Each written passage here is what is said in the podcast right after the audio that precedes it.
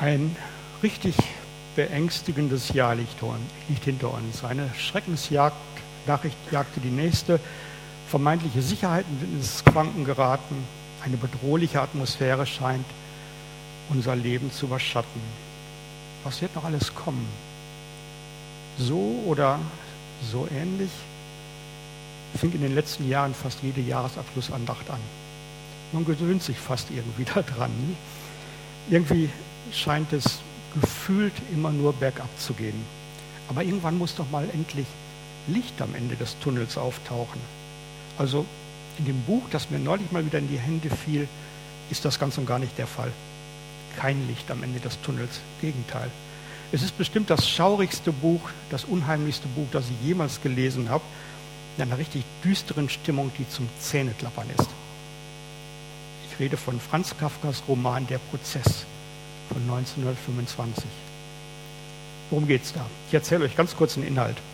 Da geht es um den Bankangestellten Josef K., der wird eines Morgens von zwei Männern verhaftet und später verhört, ohne zu wissen, wieso und was überhaupt seine Schuld ist.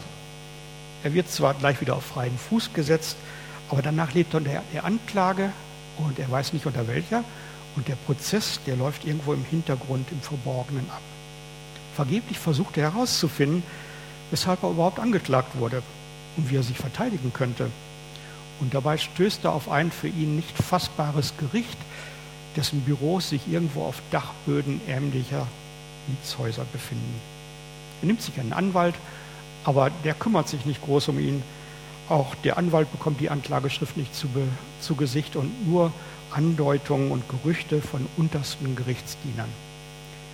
Josef K. beschäftigt sich immer mehr mit dem Prozess. Seine Arbeit in der Bank kann er nur mit größter Mühe machen und immer wieder versucht, der Zugang zu diesem Gericht zu finden. Und dabei stößt er auf ein ein albtraumhaftes Labyrinth einer, einer surrealen Bürokratie. Das ominöse Gericht dringt immer tiefer in sein, sein Leben, in alle seine Lebenslagen ein und er fühlt sich zunehmend schuldig, weiß aber nicht warum. Und schließlich fügt er sich einer Verurteilung, ohne jemals erfahren zu haben, weswegen er überhaupt angeklagt worden ist. Ich möchte den Schluss mal spoilern. Äh, wer das Buch lesen will, hört am besten jetzt weg. Josef K. wird also eines Abends von zwei in schwarz gekleideten Männern abgeholt, zu einem alten Steinbruch geführt und dort ohne groß Federlesens hingerichtet. Soweit in wenigen Worten Franz Kafkas Buch Der Prozess, ein Stoff, aus dem die Albträume sind. Kafkaesk nennt sich das heutzutage. Ich denke manchmal, dass es heute Menschen, einigen Menschen ein wenig ähnlich geht. Man fühlt sich verloren in einer bedrohlichen Welt ohne Sicherheiten, gebeutelt von Schuld, die man nicht los wird. Man hat Angst vor einer ungewissen Zukunft. Mir ging es früher in jungen Jahren manchmal ähnlich. Das waren zum Teil recht düstere und schlimme Jahre, bis ich Jesus Christus kennenlernte und dann langsam begreifen lernte, was zum Beispiel Paulus im achten Kapitel des Römerbriefes schreibt. Er beschreibt dort Licht am Ende des Tunnels? Nein, er beschreibt einen Tunnel voller Licht. Schauen wir jetzt mal ein paar Verse aus diesem Kapitel an. Alf, startest du mal die erste Folie? Also in meiner Basisbibel ist die Überschrift von diesem Kapitel nichts kann uns von der Liebe Gottes trennen. Jetzt habe ich meinen mein Pointer vergessen. Jetzt habe ich ihn.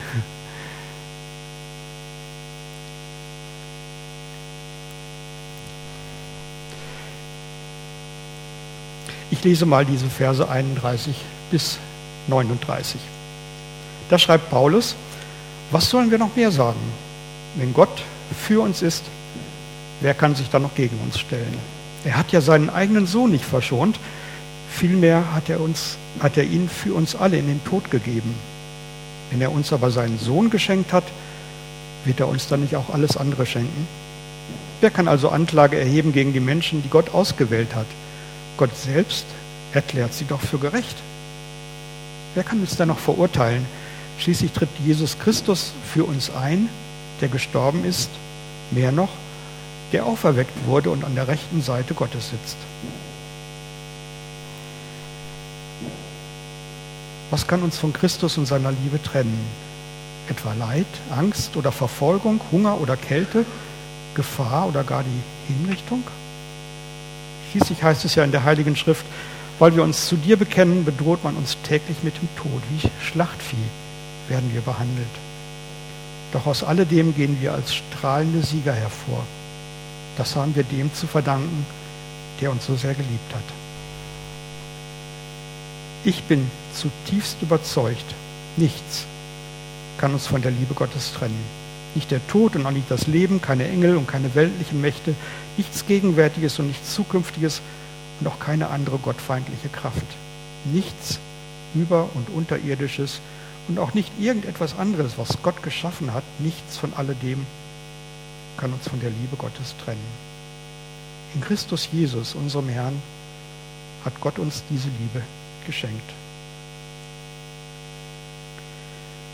Die Realität, die Paulus hier in, mit triumphierenden Worten beschreibt, ist ja genau das Gegenteil von dem, was Kafka da in seinem Buch geschrieben hat. Paulus fasst hier in, in wenigen Zeilen nochmal das zusammen, was er in den siebeneinhalb Kapiteln vor diesem Text ganz genau und ausführlich erklärt hat. In diesen siebeneinhalb Kapiteln stellt er fest, dass kein Mensch sein Leben so führen kann, dass es Gottes Willen entspricht.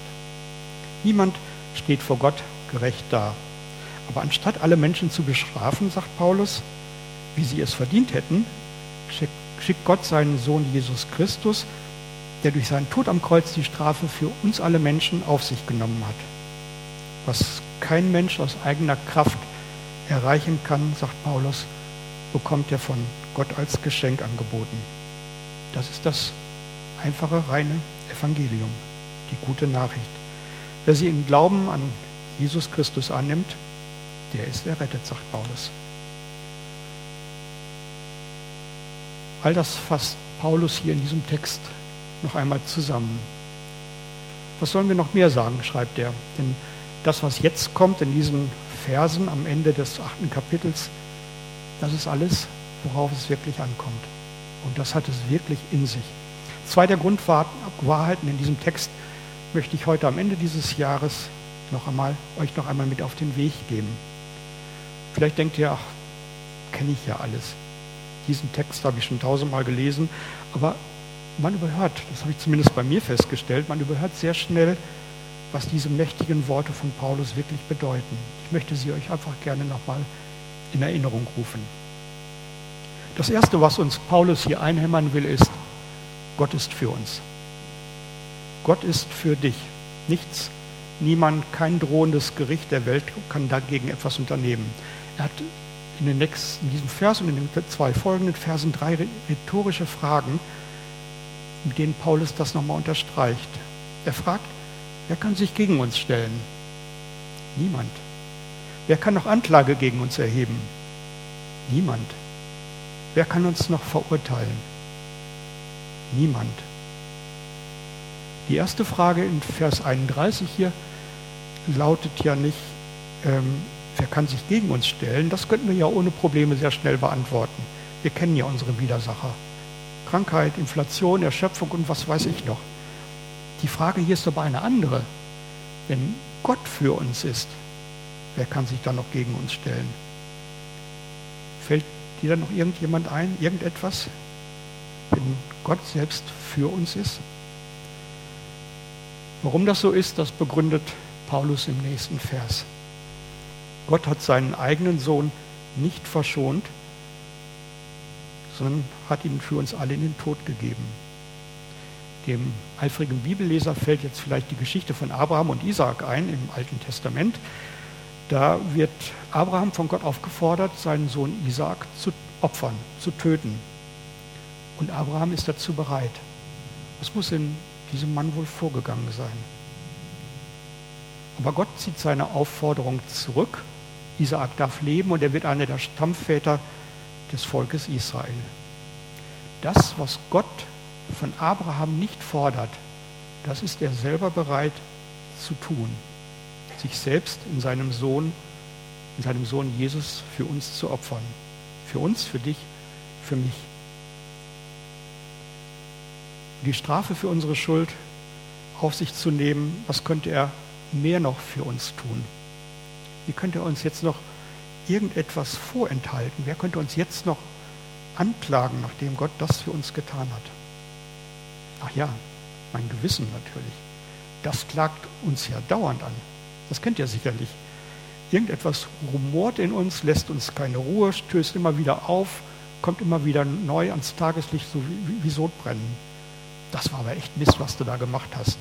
Und diese blöde Angewohnheit, die dir dauernd ein Bein stellt, das kann dir Gott niemals vergeben. Kennt ihr diese Gedanken? Mein Gewissen setzt mich auf die Anklagebank. Ich weiß noch, als ich ganz, als ich noch so junger Mensch war und zum Glauben an Jesus Christus gekommen war, ihm mein Leben gegeben hatte, da quälten mich genau diese Gedanken, fast wörtlich. Erdrückende Schuldgefühle, die auf mir lasteten aus meinem alten Leben, die mir einfach keine Ruhe ließen, bis ich eines Tages auf diese Stelle im Jesaja, im Alten Testament stieß, Jesaja 43, der Vers 25, da sagt Gott, ich, ich tilge deine Übertretungen um meinetwillen und gedenke deiner Sünden nicht mehr. Gott vergibt unsere Schuld um seinetwillen. Nicht, weil ich so ein netter Kerl bin, sondern weil er das so will. Ich erinnere mich noch ziemlich genau, als mir das bewusst wurde und klar wurde, da war meine innere Last mit einem Schlag weg, wie weggeblasen. Es war unglaublich. Mein Gewissen war einfach frei, konnte mich nicht mehr anklagen. Ich war freigesprochen. Na gut, schön und gut. Man, könnte man jetzt anwenden, aber das gilt hier halt nur für Leute, die Gott ausgewählt hat. Steht hier im Vers 33. Aber was sind das denn für Menschen, die Gott ausgewählt hat, die Auserwählten? Gehöre ich etwa mit dazu? Erinnert ihr euch noch an die Jahreslosung von diesem Jahr? Sie lautet, Jesus Christus spricht, wer zu mir kommt, den werde ich nicht abweisen. Das steht in Johannes 6, Vers 37. Wer zu mir kommt, sagt Jesus, den werde ich nicht abweisen. Gottes Vergebung gilt jedem Menschen, der zu Jesus kommt. Und Jesus wird niemanden abweisen. Egal wer dich anklagt, egal, egal was dir dein Gewissen einflüstert, Gott selbst erklärt sie für Gericht, steht da. Gerecht. Er spricht sie frei, jeden. Also ganz einfach, jeder ist erwählt. Es liegt an uns, ob wir diese Erwählung annehmen oder eben nicht. Du bist erwählt. Was ist deine Antwort? Wer mit seiner Schuld zu Jesus kommt, wird freigesprochen. Ganz egal, was man verbockt hat. Ich musste da an diese Geschichte im Johannesevangelium denken von dieser Frau, die man beim Ehebruch ertappt hatte und zu Jesus geschleppt hatte. So von selbstgerechten Typen, die schon dicke Steine in der Hand hatten, um sie zu Tode zu steinigen. Sie liegt vielleicht schon am Boden, und wartet in panischer Angst auf den ersten Stein, auf den Schmerz, auf den qualvollen Tod. Aber nichts passiert. Dann schaut sie hoch. Alle ihre Ankläger sind fort, beschämt von Jesu Angriff auf ihr eigenes sündiges Leben. Sie sind einfach verschwunden. Was ist, fragt Jesus mit ein bisschen trockenem Humor. Hat dich niemand verurteilt? na, dann verurteile ich dich auch nicht. Du kannst gehen. Du bist frei. Aber sündige nicht mehr. Wie sich diese Frau wohl gefühlt haben mag. Erleichtert, denke ich. Unfassbar erleichtert. So wie wir gerade gesungen haben, die Musikteam. Die Gnade hat über das Gericht triumphiert. Etwas von dieser Erleichterung dieser Frau, die, das durchzieht das ganze Kapitel im Römerbrief. Wir schauen uns um und da ist niemand mehr, der uns anklagen kann. Niemand mehr, der uns verurteilen kann. Kein ominöser Prozess, kein unerreichbarer Richter wie in Kafkas Welt. Gott ist für uns. Und Jesus sitzt als unser Anwalt an seiner Seite. Wir sind frei. Der zweite Teil unseres Textes beginnt mit Vers 35. Was kann uns von Christus und seiner Liebe trennen, fragt Paulus. Was bitte kann uns von dieser Liebe trennen? Paulus hätte da etliche Ideen. Leid, Angst, körperliche Beschwerden, Verfolgung oder sogar eine drohende Hinrichtung. Alles Dinge, die er selber am eigenen Leibe schon erlebt hatte. Er, kennt bestimmt die Zweifel, die dann schon manchmal kommen. Liebt mich Gott wirklich, wenn er mir sowas zumutet? All die schlimmen Dinge in meinem Leben, die Schmerzen, die Einsamkeit, die Ängste, die mich quälen, da geschehen Dinge in meinem Leben und in dieser Welt, da verstehen wir Gott gar nicht mehr. Das soll der Gott sein, der mich liebt. Für Paulus ist das überhaupt kein Widerspruch. In dieser gefallenen, von Gott getrennten Welt müssen wir mit diesen Dingen vielleicht rechnen. Mit all dem Schlimmen, was passieren könnte. Es gehört einfach zu unserem Leben dazu, ob wir das wollen oder nicht. Auch die Unsicherheit, was das kommende Jahr vielleicht bringen mag, auch das mutet uns Gott zu. Wir wissen es nicht. Aber all das heißt überhaupt nicht, dass Gott uns nicht liebt und sich nicht mehr um uns kümmert. Um ganz ehrlich zu sein, wie oft haben wir das schon erlebt, persönlich in unserem eigenen Leben, dass sich Gott um uns kümmert. Ganz am Ende dieses Kapitels, Kapitel 8, sagt Paulus, dass uns nichts von all dem, was er jetzt hier aufgezählt hatte, von der Liebe Gottes trennen kann, die in Jesus Christus ist, sagt er. Gottes Liebe ist eine Person. Sie hat ein Gesicht. Sie hat einen Namen. Jesus. In ihm hat Gott all das selber durchgemacht, was auch Menschen manchmal durchleiden müssen. Er kennt unsere Nöte, er kennt unsere Ängste, unseren Zweifel und all diese bohrenden Fragen, die wir haben. Er hat sie selber durchlitten. Aus Liebe. Und nichts kann uns von dieser Liebe trennen. Gar nichts. Und was ist mit mir? Wenn ich mein gutes Jackett anhabe, zu allen nett und freundlich bin und mal wieder lange in der Bibel gelesen habe, dann ist ja alles im grünen Bereich. Aber wie sieht mich Gott, wenn ich schlecht gelaunt bin? Wenn meine Zunge spitz wird wie ein Dolch? Wenn ich bewusst lüge oder meine Gedanken auf irgendwelche dunklen Pfade geraten? Liebt mich Gott dann auch noch? Gott sieht mit absoluter Klarheit, wer wir sind und wie wir sind. Er weiß auch von unserer Schäbigkeit, aber er sieht auch, wie wir sein könnten und wie wir einmal sein werden. Liebe macht blind, sagt man ja so schön. Aber das stimmt nicht. Nur die Liebe allein sieht richtig hin. Und trotzdem, was Gott in uns sieht und an uns sieht, liebt er uns. Weil er uns durch die Augen Jesu sieht, wenn wir Jesus als unserem Herrn angehören. Nicht mal wir selbst würden es dann schaffen, Gott dazu zu bringen, uns weniger zu lieben, weder durch unsere Schuld noch durch unser Versagen. Nichts kann uns von seiner Liebe trennen. Schon gar nichts, sowas wie eine, eine Hasenscharte, wie wir das vorhin gehört haben. Dann gilt dir Gottes Liebe wahrscheinlich erst recht. Und davon ist Paulus zutiefst überzeugt, schreibt er hier. Er ist gewiss, so übersetzt Luther diese Stelle, den Anfang von Vers 38, kann man natürlich gleich fragen, gibt es denn sowas wie Gewissheit? Gewissheit im Glauben? Wenn du Gottes Kind bist, ja, dann gibt es das. Dann kannst du dir seiner Liebe gewiss sein. Und dann zählt Paulus in diesen beiden letzten Versen wirklich alles auf, was unser ganzes Leben ausmacht. Weder unser Leben noch der Tod, keine himmlischen oder weltlichen Mächte, auch keine wiedergöttlichen Kräfte, weder Zeit noch Raum noch irgendwas von Gott geschaffenes, geschaffenes. Nichts von alledem kann uns von seiner Liebe trennen. Nichts.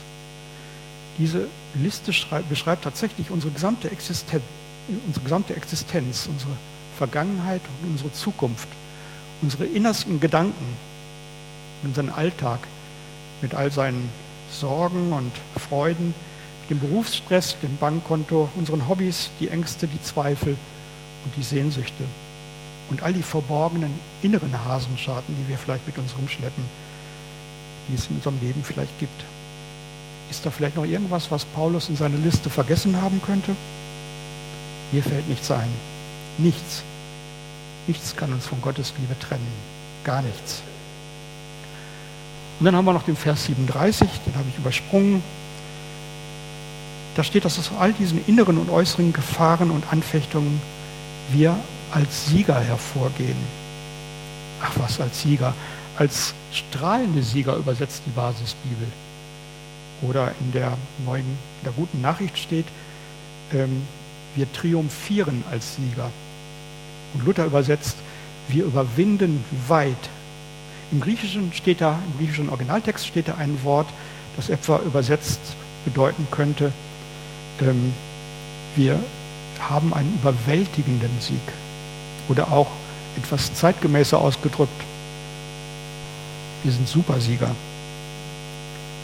Wir können in allen unseren Lebensbereichen Supersieger sein. Allerdings nicht durch unser eigenes Rackern und Bemühen, das wird nicht hinhauen, das wird nicht klappen, sondern nur durch den, der uns so sehr geliebt hat. Nur durch ihn, durch Jesus sind wir in Gottes Augen Supersieger. Und nichts, gar nichts hat die Macht, die Liebe Gottes uns abzuschwächen oder womöglich sogar auszulöschen. Nicht einmal wir selbst. Also Kopf hoch, das neue Jahr kann kommen. Durch Jesus seid ihr Supersieger. Amen.